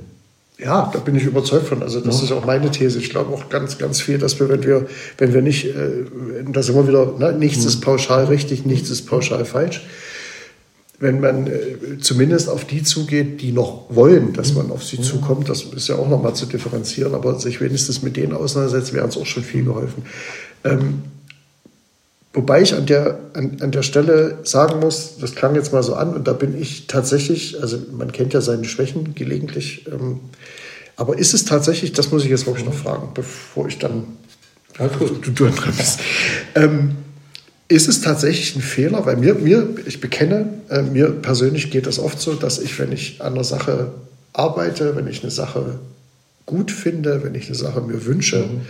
dass ich dann in der Debatte auch emotional bin. Und dass es gelegentlich auch mal dazu kommt, dass man natürlich auch getroffen ist, wenn jemand, also wenn eine eigene mhm. Idee, die man gut fand, für die man gebrannt hat, die mhm. man äh, vorangetrieben hat, weil man denkt, das ist es jetzt, ähm, und die wird dann relativ rüde weggebügelt, dann bekenne ich, bin ich auch in der Schmollecke. Ist das wirklich schlimm? Nee. Das Schlimme. Weil du jetzt gerade gesagt hast, der Innenminister hat so ein bisschen geschmollt. Nee, das Schlimme ist ja dann eigentlich, äh, wenn ich das anfange auch zu verallgemeinern und dann das mein Leben bestimmen lasse. Weil es gehört ja dazu, dass äh, wenn ich sage, okay, wir streichen die Wand jetzt so an und die anderen wollen die Wand anders, dann muss ich mit der anders gestrichenen Wand leben. Dann kann ich mein ganzes Leben damit zu Grabe gehen und sagen, ich wollte das anders und es wäre besser geworden. Oder ich sage, okay, ich gucke nicht mehr so auf die Wand, äh, ist nicht mein Ding. Die, die Gefahr besteht nicht, aber es gibt natürlich trotzdem einen Zeitfaktor X und es gibt natürlich auch dann äh, tatsächlich auch eine emotionale Debatte, die anders ist, logischerweise. Mhm. Ähm, da kann man dran arbeiten, aber auf der anderen Seite sage sag ich mir, ich habe da viel drüber nachgedacht. Ich habe mir eigentlich immer nicht eigentlich, ich habe mir immer vorgenommen, und da bist tatsächlich du ein Beispiel für mich, ähm, dass ich, soweit es eben geht, was ja, Klammer auf, auch ein Stück weit Illusion ist, Klammer zu, zu versuchen, mich nicht allzu sehr zu verändern. Weil ich glaube, dass eine Authentizität mhm. und, eine, und eine, eine, Ehrlichkeit auch auf dieser Schiene, auch mit seinen Schwächen, mhm. ähm, wichtig ist. Ähm, man jetzt nicht alles irgendwie versucht glatt zu bügeln, mhm. sich in irgendwelche Phrasenkommunikation mhm. äh, zurückzieht, äh, um mhm. bloß nicht irgendwie anzuecken, mhm. niemanden irgendwie äh, zu treffen, was auch immer. Da bin ich ja nun das Gegenbeispiel und du bist, du bist ja sozusagen die Versinnbildlichung dessen, dass man das gut machen kann, ja. bei sich zu bleiben. Ähm, ja, also wenn wir das dabei belassen. Also ja, ich, war mir jetzt nur wichtig, weil das immer so ein Zungenschlag ist und ich, ich lese das ja auch häufiger dann mal über mich, dass man der, der Bruder ist emotional. Ich denke, ja, mein Gott, ja, an dem Tag, wo ich nicht mehr emotional hm. bin, gebe ich diese Position ja, auf, weil dann, dann bin ich nicht mehr das, was hm. ich bin und dann, hm. äh, dann, dann würde ich anfangen, Dienst nach Vorschrift hm. zu machen. Und das ist etwas, was ich mir immer gesagt habe. Wenn irgendwann der Punkt kommt, an dem ich für mich feststellen müsste, es macht keinen Sinn mehr, ja, dann würde ich das auch lassen. Das habe ich auch, also wie gesagt, ich wäre ja im Sommer jetzt 67, muss ich, äh, ist einfach so. Ich habe es meinen Söhnen gesagt, unter Verwaltung gesagt, wenn ihr merkt, äh, dass ich aufhören muss, müsst ihr mir sagen. Ich werde es nie merken. no, das ist, ist, ja das Schöne. Und jetzt, jetzt kommen wir ja, ich war gestern Abend äh, zur Kandidatenvorstellungsrunde im, im Erzgebirgskreis für das Land Rats für den Landrat in Aue. Es waren sechs Kandidaten eingeladen von der Wirtschaft. Ja, es waren vier Phrasen, ein paar wenige Klarheiten von zwei Kandidaten, muss ich einfach so sagen. Alles andere war viel phrasenhaft. Jetzt bist du ja natürlich, äh, hast dich auf den Weg gegeben in Mittelsachsen. Ein völlig anderer Landkreis, also nicht nur äh, das Erzgebirge hat ja eine Ost-West-Ausdehnung, ihr habt die mehr Nord-Süd-Ausdehnung. Ihr schneidet, ich sag mal, mehrere Kulturräume in Sachsen als, als Landkreis. Für uns ist die Identität relativ eindeutig Erzgebirge. Ja. Da beneide ich euch. Das, das ist einfach, äh, da könnten wir mehr draus machen. Das ist eine andere Geschichte, da gehörst du dazu, da musst du halt mehr draus machen. Aber jetzt, äh, was, was ist für dich jetzt zu sagen, äh, ich kandidiere für Mittelsachsen? Ja, wie, wie, wo siehst du jetzt die Punkte, um, um Mittelsachsen mit einer Identität in Sachsen zu, ver, zu verankern, sage ich einfach mal?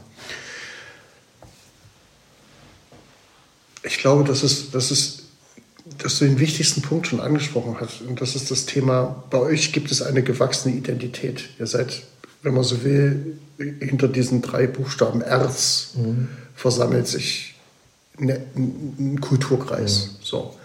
Und da kann man ja dann trefflich streiten, was man daraus macht. Mhm. Das ist ja mhm. unsere Arbeit. So. Mittelsachsen ist ein politischer Organisationsunfall. Mhm. Na, wir haben dem, auf der Suche nach mehr Effizienz immer wieder versucht, Kreise zusammenzulegen, zusammenzulegen, mhm. zusammenzulegen. Herausgekommen ist ein weitgehend multi-identitäres äh, Flächengebilde, so groß wie das Saarland, mhm. mit gerade mal etwas mehr als 300.000 Einwohnern, in dem es gelebte Kulturräume gibt mhm. und wo wir aber seit, ich glaube, zwölf Jahren sind es jetzt, mit viel Aufwand versuchen, eine künstliche Identität zu erfinden. Warum auch immer wir das machen. Und das ist, das ist ein Punkt, an dem ich gerne ansetzen möchte. Zuvor muss ich sagen, warum kandidiere ich eigentlich? Ähm, nicht, dass ich hier unbedingt weg wollte. Es ist ja nicht mal so, dass es meine Idee oder mein Lebensplan war. Das ist eine etwas sich selbst erfüllende Veranstaltung geworden. Ich weiß bis heute nicht, wer es in die Welt gesetzt hat. Und wenn ich den finde, werde ich mit dem mal ein paar Takte reden. Ähm, Angetreten bin ich aber am Ende tatsächlich, als ich, gemerkt, als ich gesehen habe, es gibt bei uns eben nicht diese Vielfalt, ist das, finde ich, mhm. im Übrigen, muss ich jetzt auch mal sagen, mhm. wirklich gut, dass ihr so viele Kandidaten habt. Mhm. Das macht es zwar kompliziert, aber jetzt sind doch alle gefordert. Das heißt, es muss, das wird eine Aktivierung sein. Es wird jeder jetzt versuchen, irgendwie rauszufinden, wie lösen wir das Ganze. Und das ist ja genau das, was wir eigentlich wollen. Leute werden sich beteiligen. Bei uns habe ich die Gefahr gesehen, es gab einen CDU-Kandidaten, gegen den ich persönlich gar nichts sagen will, mhm.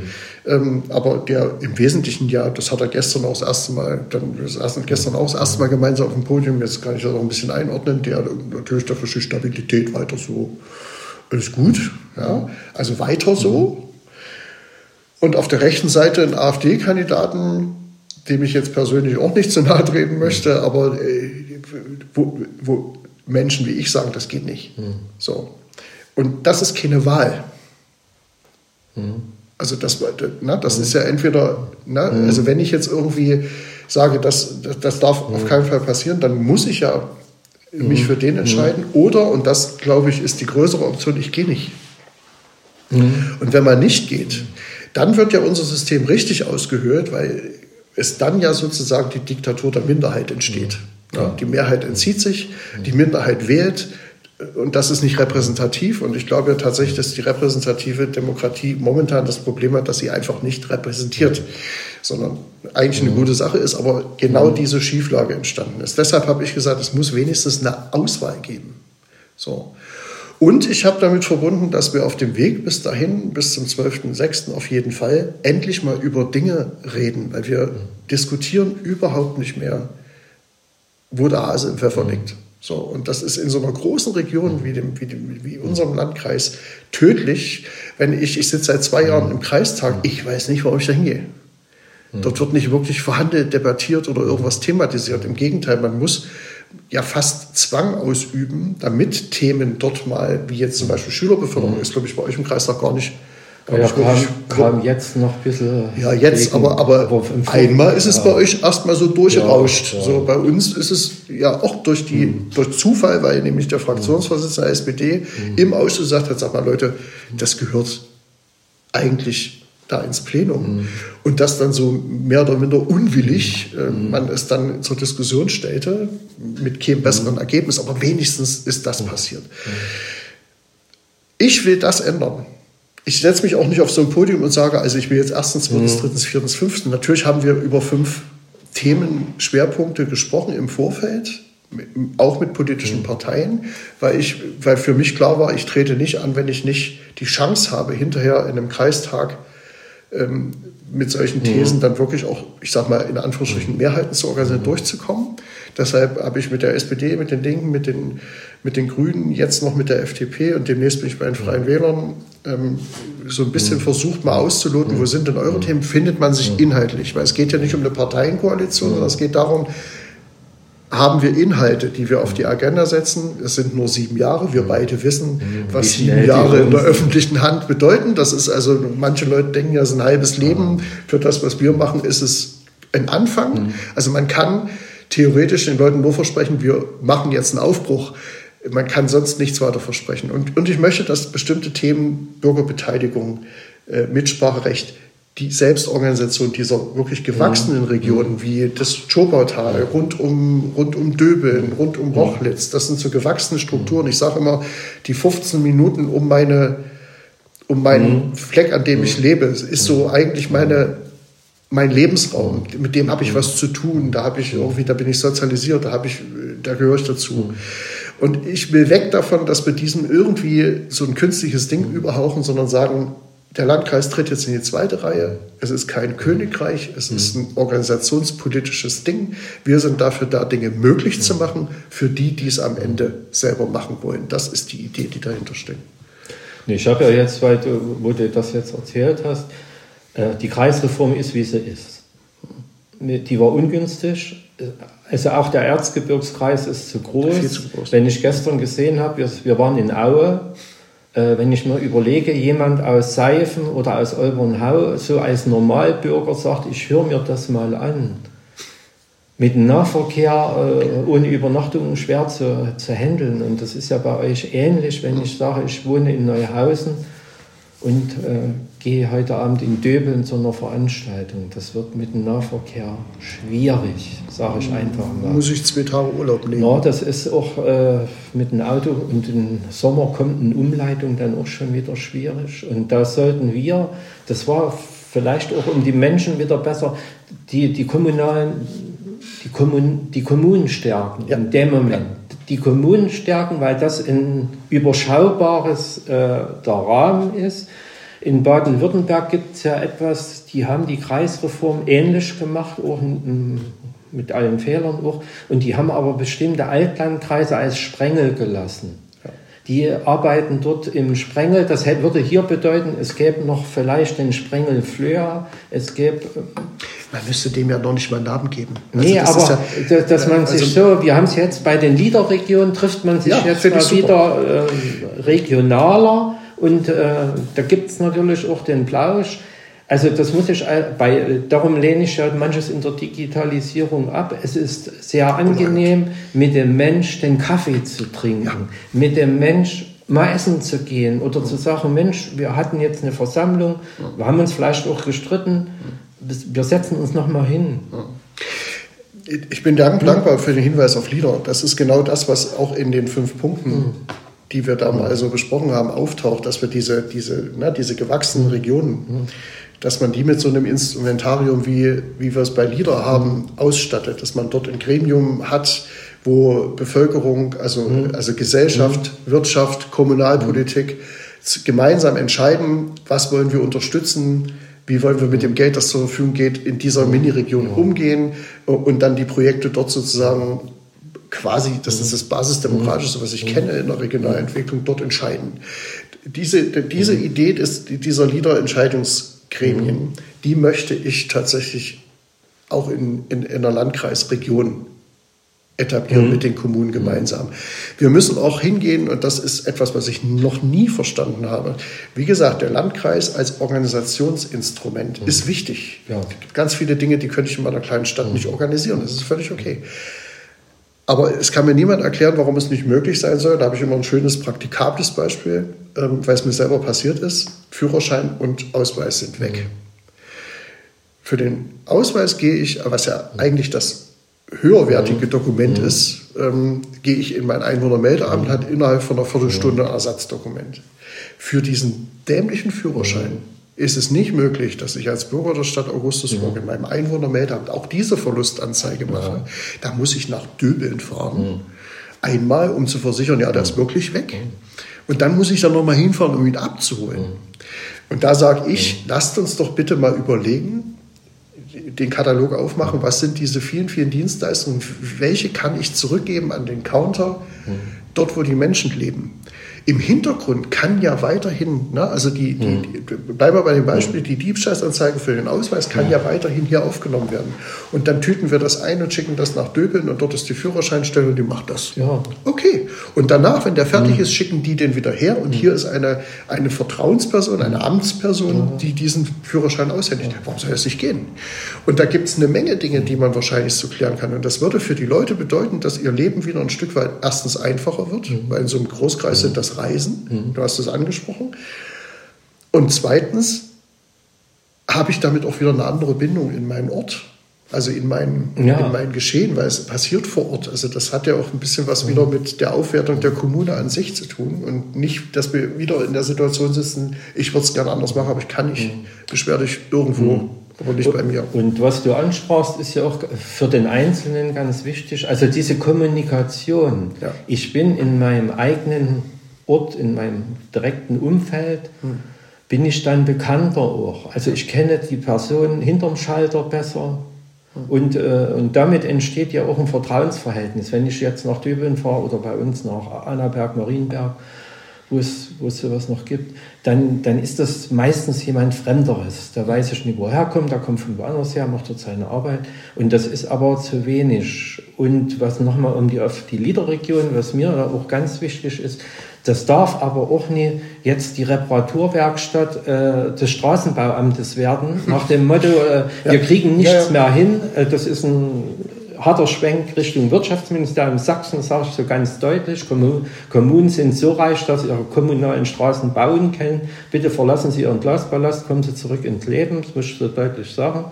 Sondern diese Liederregion sollten dann diese kommunikativen Regionen auch werden. Es gibt Grundaufgaben des Staates, da gehören Brücken dazu, da gehören Straßen dazu. Korrekt. Da gehört sowas dazu. Und dann gibt es die Sachen, wo wir sagen, okay, verknüpfen wir zwei Radwege, verknüpfen wir zwei Wanderwege. Das sind diese, diese Regionalgeschichten, die, wir, die man dann drüber klären kann. Wir müssen, Geld verteilen. Wir müssen, wir müssen ja? ja, also Geld verteilen, ein ganz wichtiges Thema. Und das ist, das sehe ich als tatsächlich als eine der größten Aufgaben der Landräte an. Als Landrat bist du in Sachsen einer von zehn, als Bürgermeister bist du einer von 400. 430 schon. Ja? Ähm, das heißt, man kann aus so einer Position heraus auch in der Landespolitik mal für den ländlichen Raum in die Bresche steigen und zwar deutlich mehr, als das vielleicht bisher passiert ist.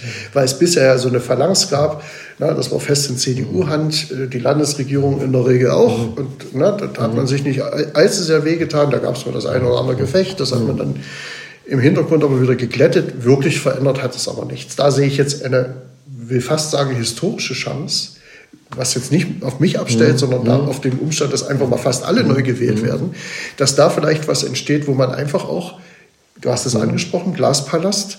Ähm, da bin ich bei, beim Thema Straßen mhm. und überhaupt Infrastruktur, mhm. absolut bei dir. Wir, wir haben jetzt einen Kredit aufnehmen müssen, weil wir große Bauprojekte laufen hatten, die durch diese ganzen Entwicklungen derart durch die Decke gegangen sind, dass wir am Ende eine Staatsaufgabe Infrastruktur mhm. und damit auch eine Staatsverschuldung in die kommunale Ebene mhm. verschieben. Und wir uns jetzt überlegen müssen, wie wir diese zwei Millionen mhm. in 20 Jahren irgendwie wieder abtragen. Und da tröstet es mich nicht, wenn mir dann in, äh, in einem Wirtschaftsministerium dann jemand sagt, naja, bei den Zinsen jetzt derzeit mhm. ist ja nicht schlimm. Mhm. Das ist ja Quatsch, ähm, weil wir es nimmt mir ja in 20 Jahre mhm. lang jedes Jahr eine, eine Geldmenge Menge X weg, die ich dennoch zum Abtrag äh, verwenden muss. Und da sage ich, da steckt auch eine Brücke drin als größter Kostentreiber. Was habe ich eigentlich mit einer Brücke zu, zu schaffen? Das ist nicht meine Aufgabe. Es ist die Aufgabe und das macht auch was mit dem Demokratieverständnis der Menschen, weil es nämlich am Ende um Möglichkeiten geht. Ich bringe mich ja immer nur ein, wenn ich eine Möglichkeit sehe, dass, es, dass irgendwie was passieren kann. Wir müssen dringend, wir müssen dringend darüber reden, wo muss welche Aufgabe, wo muss welche Entscheidung getroffen werden. Und wir müssen hingehen, und das ist ein ganz wichtiges Thema, wir brauchen eine andere Vertrauensbasis. Diese ganzen Förderinstrumente, die wir kennen, sind alles nur Misstrauensvoten. Das ist nichts anderes. Es ist wirklich nicht, es ist nichts anderes. Es ist einfach nur, zu, wir wollen das letzte, wir wollen das letzte Wort haben, wir wollen die Kontrolle haben und mal gucken, ob der Herr Liebing mhm. sich nicht vielleicht doch eine Pyramide baut, in der er sich dann bestatten lässt.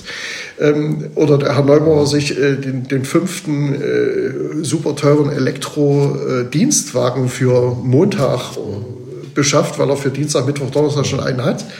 Ähm, ja, das, dieses Misstrauen, was da drin steckt. Und vor allen Dingen, das habe ich jetzt gelernt, ich bin gerade in der Recherche zu meinem dritten Buch.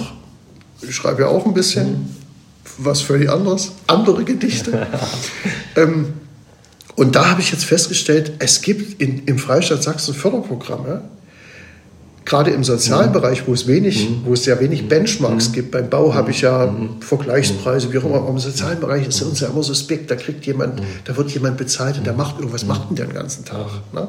Merke ich auch hier die Diskussion, wenn wir sowas entscheiden. Ähm, da, da haben wir einen Verwaltungsaufwand, halte ich fest, von 70 Euro für einen Euro, der ausgezahlt wird.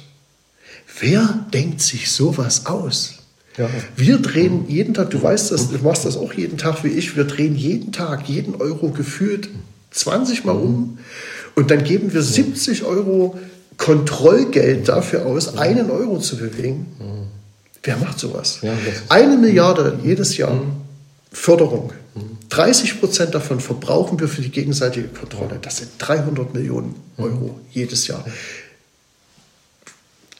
so groß kann der Schaden, den wir beide anrichten und alle 430 Kollegen mit gar nicht sein, als dass das nicht irgendwie, äh, das muss dringend. Also das ist, aber wie gesagt, da ist ohnehin für mich, glaube ich, eher ein Landrat so eine Art Außenminister für mhm. seine Region. Weil wir haben große Verwaltungen, die funktionieren, da sitzen ja. Leute, die, die... Wir haben eine gute Ausbildung. Ja, genau, dem, dem, muss man vielleicht ein bisschen ihre Fesseln nehmen. Auch das ist ein Thema, was mhm. mich sehr beschäftigt, also sozusagen mhm. das Verständnis dafür zu erzeugen oder den Leuten die, die, die, Gewissheit zu geben, entscheidet bitte und wenn ihr falsch entscheidet, steht ihr nicht gleich auf, dem, auf der mhm. Abschussliste, mhm. sondern das darf durchaus passieren, dass mal ein Fehler passiert, aber entscheidet etwas und vor allen Dingen entscheidet es wieder im Sinne der Ermöglichung und nicht aus dem Schutz, aus der Schutzhaltung heraus, dass mir ja nicht passiert, in den Paragraphen erstmal zu gucken, wie halte ich mir das vom Leib, damit am Ende nicht was passiert, wo ich entscheiden muss und dann möglicherweise falsch liege und dafür zur Rechenschaft gezogen werde. Das ist auch so, eine, so ein Verständnisthema äh, von Führung, dass man eben sagen muss, ja, das ist doch dein Bereich. Du, was, ich bin, ich bin weder Jurist noch sonst mhm. irgendwas und ne, wir mhm. machen das ja hier auch so. Den Leuten sagen, es ist doch dein mhm. Bereich, wie du das machst ob du um, um, um sieben kommst oder, oder halb acht mhm. oder um sechs anfangen mhm. willst, solange du in den Kernzeiten, wo der Bürger mhm. ins Rathaus kommt und dich treffen möchte, da bist, kannst du alles ringsherum mhm. selber bestimmen. Und entscheide doch bitte. Und wenn du nicht weiterkommst oder einen Rat mhm. brauchst oder glaubst, du brauchst mal eine Tennisband, um, um eine Idee hin und her zu spielen, dann ruf mich an. Aber ansonsten mach es doch bitte. Und das ist pure Egoismus, weil ansonsten liegt ja alles auf deinem Schreibtisch. Also es das, ist das nicht das Verständnis, nee, was ich nee, habe. das ist ja das, was, was teilweise, was auch mit einer, natürlich mit einer Abgabe von Verantwortung zu tun hat. Äh, und da kann ich alle nur ermuntern, äh, in ihren Bereichen ihrer Verantwortung nachzukommen, und zwar als Ermöglichung. Das war ein ganz wichtiges Wort jetzt. Genau. Ich möchte zu dem Wort Fehler was sagen, was in, in, in Deutschland so komisch äh, rüberkommt.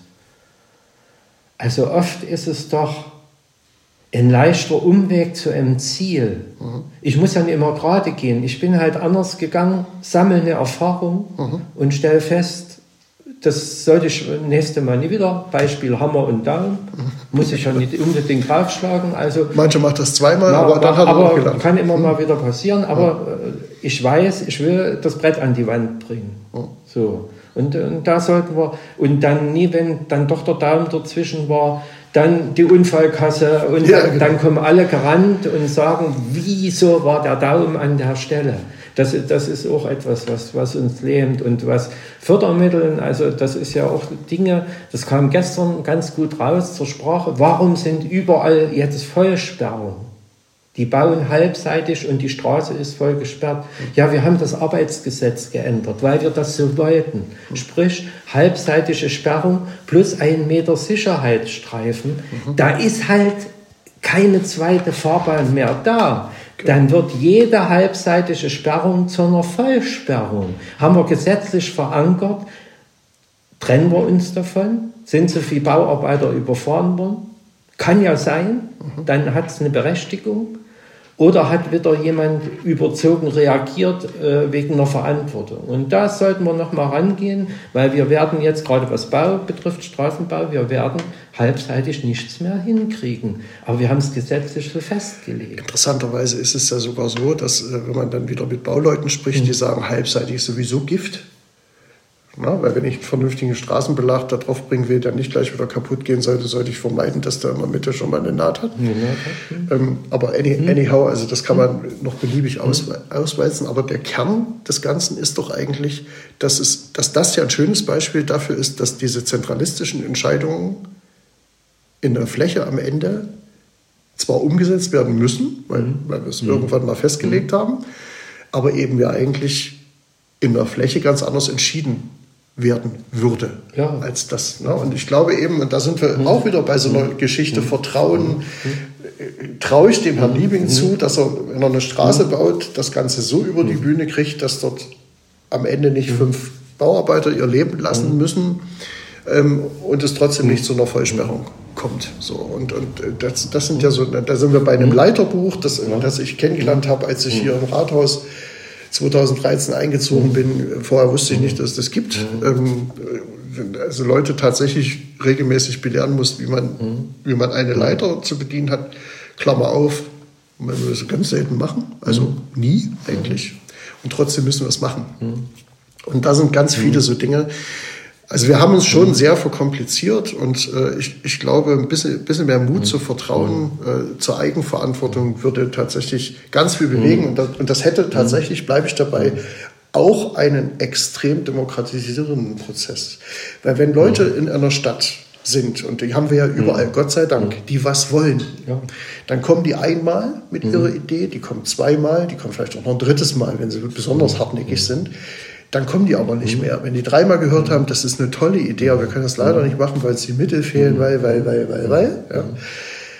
Ähm, wenn ich aber sage, und wir haben das ja für unsere Stadt mal durchgespielt, ich habe ja mal in, im zweiten Buch äh, mal so eine Milchmädchenrechnung, die es zugegebenermaßen ist, weil das ganze einfach ist dann auch nicht, weil da kommen ja noch Europamittel und es gibt ja Gründe, warum man kofinanziert und so weiter, das will ich jetzt gar nicht ausweiten, aber zumindest mal um das Prinzip aufzuzeigen, wenn wir diese eine Milliarde Fördermittel durch vier Millionen Sachsen teilen würden, dann sind das pro Kopf und Einwohner und Jahr 250 Euro. So, macht bei 4.500 Einwohnern 1,2 Millionen, die ich jedes Jahr problemlos, also ohne, mhm. was uns ja mal vorgeworfen wird, ihr wollt ja immer mehr. Nee. nee. Ohne mehr problemlos ginge, mhm. wenn man vertrauen würde. Mhm. Und dann, wird, was würde passieren? Stadt- und Gemeinderäte würden wissen, jetzt geht es um was. Mhm. Also wir machen jetzt nicht, wir, wir, treffen jetzt nicht mal einen Beschluss, der da sagt, wir bauen mal irgendwas, mal gucken, was er heißt, mhm. mal gucken, ob die das Geld, mhm. ob die hinkriegen, mhm. das Geld zu besorgen, dass wir es irgendwann mal machen können. So, da, da, trifft man ja einen Beschluss mal eben so. Wenn man aber weiß, ich habe jetzt für, für vier Jahre diesen Betrag von knapp mhm. 5 Millionen und das ist es, ja. aber den habe ich auch, dann würde das, bin ich überzeugt von, mehr Bürger interessieren, was machen die da eigentlich? Mhm. Räte würden mehr darüber debattieren, was ist uns denn jetzt eigentlich mhm. wichtig, in welcher Reihenfolge mhm. machen wir was, weil sie ja wüssten, wenn wir es heute beschließen, können wir übermorgen ausschreiben mhm. oder planen und dann ausschreiben. Mhm. Und, was ich für phänomenal wichtig halte, wir werden auch billiger. Ja, billiger sowieso. Weil wir haben diese Wartezeiten mhm. auf die Bescheide nicht, mhm. wo ja also die Planzahlen und dann die realistisch geförderte Summe von der Quote dadurch schon immer weit mhm. unter dem liegt, mhm. was uns versprochen wird. Ich sollte für die Brücke mal 85 mhm. Prozent Förderung kriegen. Mhm. Das sind jetzt, also wenn man es schön rechnet, vielleicht noch 47. Also, nachgefördert wird nicht, weil den, den Fördertopf gibt es nicht mehr oder es ist sowieso meistens überzeichnet und weg. Und wenn ich jetzt mal diese 30 Prozent Verwaltungsaufwand und vielleicht noch 30 Prozent Teuerung dazu nehme und wir addieren das mal im Kopf, dann wissen wir, wie groß dieser Wahnsinn ist. Und das gehört, das gehört geändert. Und das können, könnten entweder wir Bürgermeister im Schulterschluss, wovon ich schon eine ganze Weile rede, was aber Illusion ist, oder zumindest könnten es Landräte mit, einem, mit ihrer Position und einem gewissen Druck, den man auch auf eine Landespolitik dadurch ausüben kann, glaube ich, zumindest anschieben, dass diese Prozesse irgendwann mal normalisiert werden. Daran glaube ich fest und ich, das ist eine der, einer der interessantesten Aspekte überhaupt, wirklich mal dort den Druck zu machen, sagen, ihr redet ständig davon, dass wir den ländlichen Raum erhalten wollen, dann machen wir es doch einfach. Aber dann müsst ihr euch bitte mal zu uns begeben, euch angucken, wie das Leben wirklich aussieht. Ja, in die Richtung freue ich mich, dass du in die Richtung denkst, dass das eine Möglichkeit ist. Wie gesagt, ich denke, es würde allen Regionen gut tun, äh, in Sachsen, also Landkreisen jetzt. wir, also ich möchte einfach äh, das auch nutzen, äh, die Menschen zu ermutigen. Wir, äh, werden, wir sehen das ja in Stadtratssitzungen, wer kommt als Gast? Ja. In Kreistagssitzungen, ich ja. bin nicht mehr im Kreistag, ich gehe aber manchmal auch als Gast hin, wenn ich es schaffe. Bist du ziemlich alleine? Da sitzt man ziemlich alleine. Mhm. Bei den Kreistagssitzungen sind die weiten Wege dann schon wieder jetzt auch zum Teil nicht mehr so also hinderlich. Aber ich sage mal, Stadt- und Gemeinderat kann man als Gast hingehen. Würde auch manche ein, also manche Entscheidungen etwas anders treffen lassen, wenn die Bürgerschaft drin sitzt.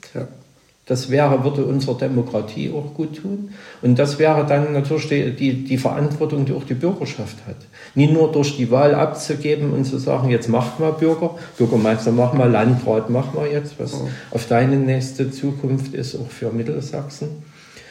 Ich hoffe, dass wir auch bestimmte Punkte jetzt, wir arbeiten auch mit dem Kulturraum zusammen, finde ich gar nicht mehr schlecht. Also ist ja. auch eine, was Positives in Sachsen, der Kulturraum, ja. muss man doch einfach mal sagen, brauchen wir uns doch nicht verstecken. Ja. Können wir doch mal sagen, nach außen, nee, das blöde Sachsen, nee, wir haben das geschafft, Kultur als ein Staatsziel zu definieren und auch etwas Geld dafür auszugeben. Ja. Und das sind doch einfach Dinge, da müssen wir uns doch nicht vor einem Rheinländer irgendwie abducken oder was. Und da, das sind Sachen, die ich mir auch wünsche. Und wenn man uns als verschoben hinstellt oder so, dann kann, ja, ich sehe so aus, okay, habe ich ja kein Problem damit. Aber es nimmt mir ja nicht meinen Stolz zu sagen, ich bin das. Ihr könnt mit mir reden, ihr könnt mit mir ein Bier oder einen Kaffee trinken, ihr müsst nicht. Aber ich bleibe trotzdem so. Und das, wie gesagt, wünsche ich auch allen, die kandidieren immer, dass sie sich selber treu bleiben. Das haben wir ja selber gemerkt jetzt auch in dieser Zeit.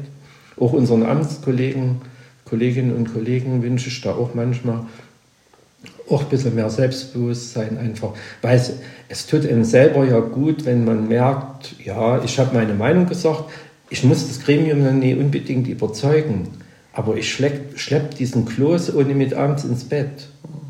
Das ist immer das, was ich für mich selber sage. Also ich kann super schlafen und nach Streitgesprächen bis jetzt. Also das muss ich einfach sagen. Ich kriege das gut geregelt für mich. Das wünsche ich dir natürlich auch äh, sollte es mit der Landratswahl klappen, weil es sind wieder andere Probleme dann, andere Felder und so. Aber, Aber auch andere Möglichkeiten. Ja, andere Möglichkeiten, natürlich. Ich bin, wie gesagt, dieser 30,5 Quadratkilometer Herrscher auf dem das betrifft, finanziell völlig unterbelichtet, aber, aber, eine super Infrastruktur. Ja. Ich könnte mich hinstellen als Wolkenstein und sagen, ich muss jedes Jahr eine Viertelmillion tilgen. Ja, das mache ich, habe diszipliniert durchgezogen jetzt. Wir haben Schulden abgebaut. Aber wenn das nicht gewesen wäre, gäbe es Warmbad nie, es gäbe das Schloss nie, es gäbe die sanierte Innenstadt nie, wir haben ein volles Gewerbegebiet. Das waren alles Risiken die meine Vorgänger auch eingegangen sind. Und wir zahlen jetzt noch ein bisschen ab. Und da kann ich immer jammern, mir fehlt die Viertelmillion jedes Jahr, das muss man sich mal vorstellen. Wenn ich eine Viertelmillion in so einem kleinen Haushalt hätte, zur Investition, und da muss ich dann auch mal sagen, als Land, äh, man darf nicht immer nur von Leuchtturm reden, äh, man sollte dann, wenn man denkt, Leuchttürme sind gut, dann sollte man sich da auch anders mit einbringen. Und natürlich, was äh, die Regionen sind, äh, wenn ich alles immer über einen Kamm schere, habe ich das Ergebnis, sieht natürlich dann auch so aus. Das ist ein schöner englischer Rasen. Ja, das ist, wenn ich, wenn ich das hier abschneide, alles wie bei allen, dann sehen alle halt gleich aus. Dann siehst du so aus wie ich, das wollen wir nicht. Nee, das ist es auch nicht. nee, aber überhaupt so, na, diese, die, diese Vorgehensweise, hm. das wäre, und das, das ist doch dann das Schöne, wenn auch bestimmte Regionen, jetzt gehen wir mal von der Person weg, auch wenn das bunter aussieht, was du auch angesprochen hast für, für Mittelsachsen jetzt, dass Neuhausen, diese Region, er ist ja Erzgebirge, mhm. also Erzgebirge hat Stärken, mhm. dafür wachsen dort Radieseln schlechter, alles, muss man einfach sagen. Die wachsen natürlich dafür im Vorland von Leipzig alles äh, mhm. viel besser.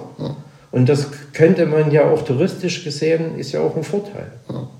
Äh, Mittelsachsen hat natürlich einen anderen Vorteil, den wir so nie haben. Ihr habt die Uni in Freiberg. Und eine Hochschule in Mittweida. Ja, wir haben sogar zwei. Ja, äh, wie gesagt, das ist also das ist auch etwas. Wir haben ganz viele Möglichkeiten. Wir liegen, wir, guck mal, wir liegen geografisch mhm. super. Wir haben, wir haben eine Universität und eine Hochschule. Wir haben tatsächlich eine, wie ich finde, auch sehr richtungsweisend aufgestellte Industrie inzwischen. Haben mhm. das, Solar, das Solarthema mit Meyer Burger mhm. und Freiberg wieder so belebt, dass Made in Germany da mhm. wieder geht, mhm. zum Beispiel. Also es sind ganz viele Ansätze. Wir, wir, wir, haben, wir brauchen mehr Wissenstransfer. Mhm. Es wird ja geforscht an, an äh, Biofuel, an allen möglichen mhm. Dingen, die jetzt ja auch Themen der Zeit sind. Ähm, und da brauchst du mehr Transfer, damit am Ende auch wirklich Arbeitsplätze entstehen können, die wiederum dafür sorgen, dass Menschen hier bleiben. Mhm. So, ne? und, und der Rest darum zu organisieren, das können wir doch selber mit den Kommunen in, im, im Schulterschluss sehr gut dafür zu sorgen, dass ein gutes Schulnetz da ist, dass ein ÖPNV äh, funktioniert. Das kann man doch leisten. Da kann, kann man doch hinkommen. Mhm. Das ist sicherlich alles Weg und das mhm. wird auch alles nicht mhm.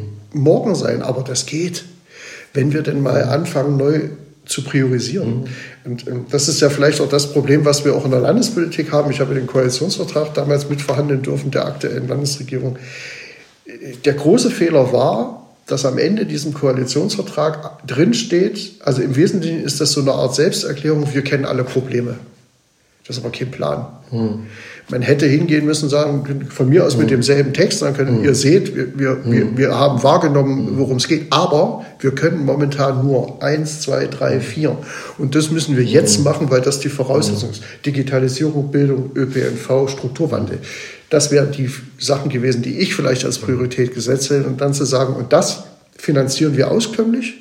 Und bei dem Rest muss man dafür werben, sagen, das ist die mhm. Priorität, das müssen wir jetzt mhm. machen. Und dann seid ihr dran. Alles gleichzeitig geht nicht. Und das ist genau das, was wir immer wieder versuchen mhm.